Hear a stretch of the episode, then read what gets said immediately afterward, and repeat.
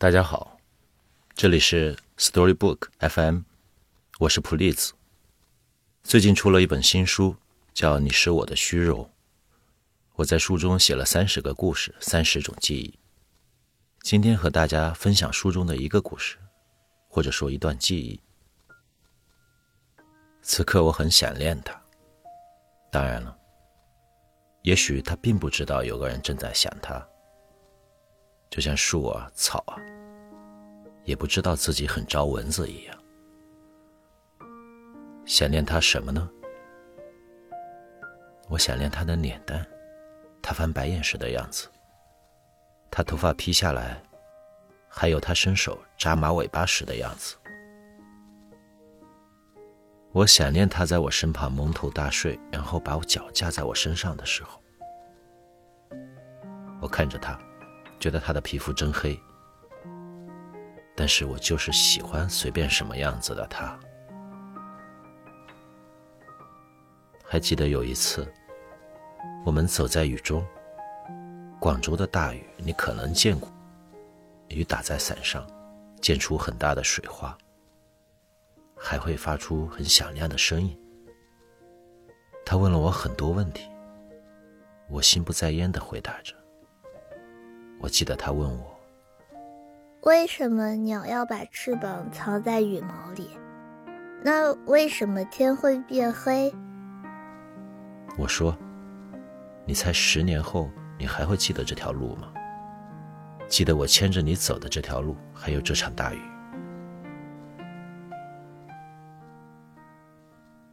当时我们路过了一个邮局，邮局的门还开着，里面没有人，黑洞洞。雨从树上流下来，就像树在大哭。山东特产店里的红枣在打折。后来，雨实在太大，我们就在旁边的牛杂店里躲雨。我们总共吃了两碗牛杂。他做出一副目瞪口呆的样子，说：“十年很久吗？”十年很久吗？我说，十年后你就十六岁了。他说，那我肯定记得。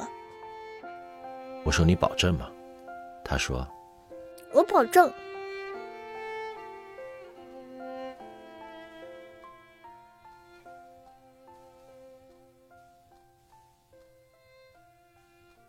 那段时间。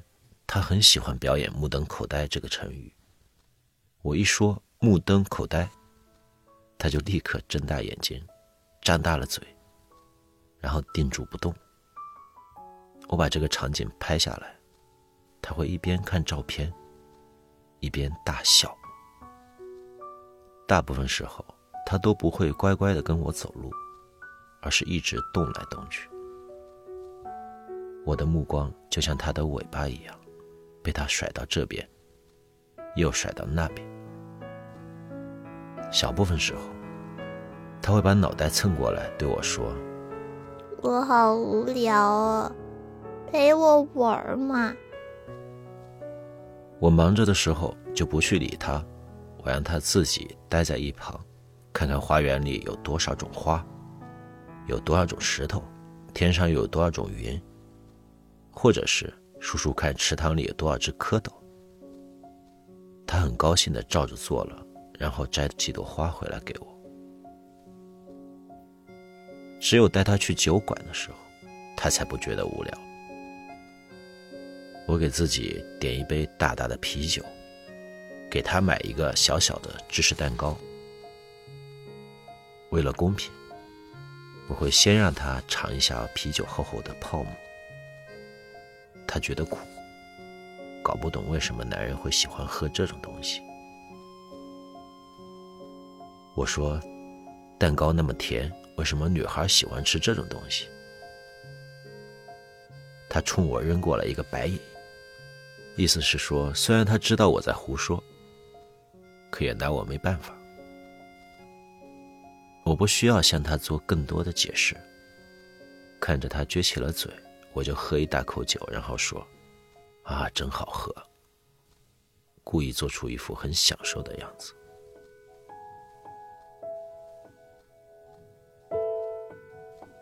我带他去小酒馆，去书店，去吃吃喝喝。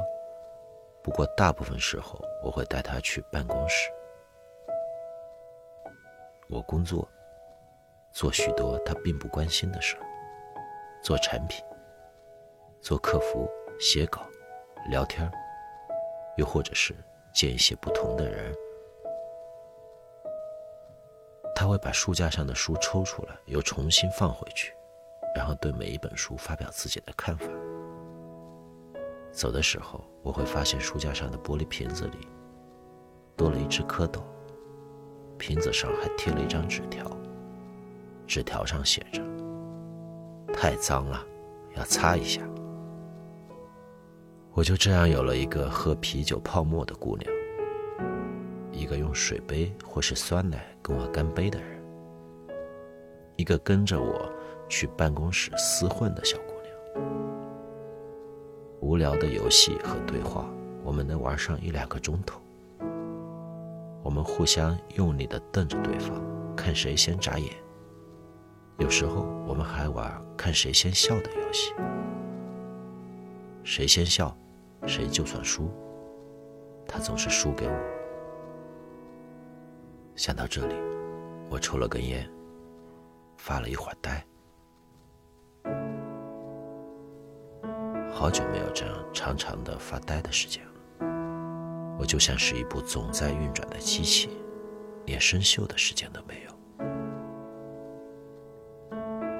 没什么机会看见天色渐渐变暗，就像他说的那样，看见翅膀渐渐藏进羽毛。常常是天都快黑了，而窗帘都还没打开过。晚上回去的时候。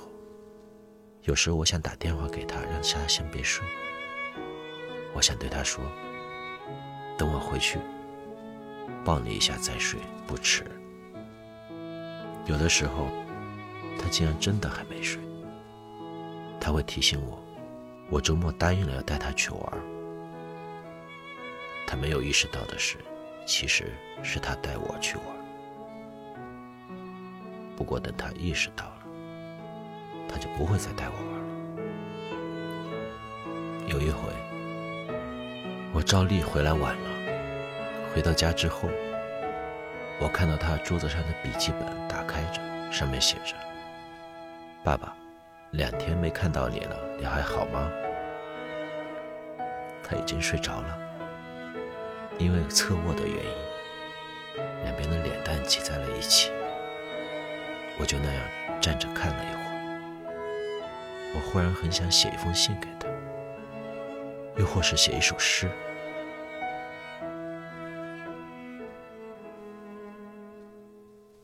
他出生的那天，我就有这个念头，但一直没有动笔。我想，这可能有点太矫情了，像是写什么“你以后可能会经历什么事儿，你应该怎样对待生活”。又该怎样对付像我这样的坏蛋之类的？写这些好像有些操之过急。关键是，我知道他以后绝对会忘记，所以我只写了两句话。兰朵同学，不知道为什么，就是有点想你。爸爸爱你。此刻他在睡梦中。应该不会梦见我。他在长大，应该不会长成我想要的样子。但我觉得挺好。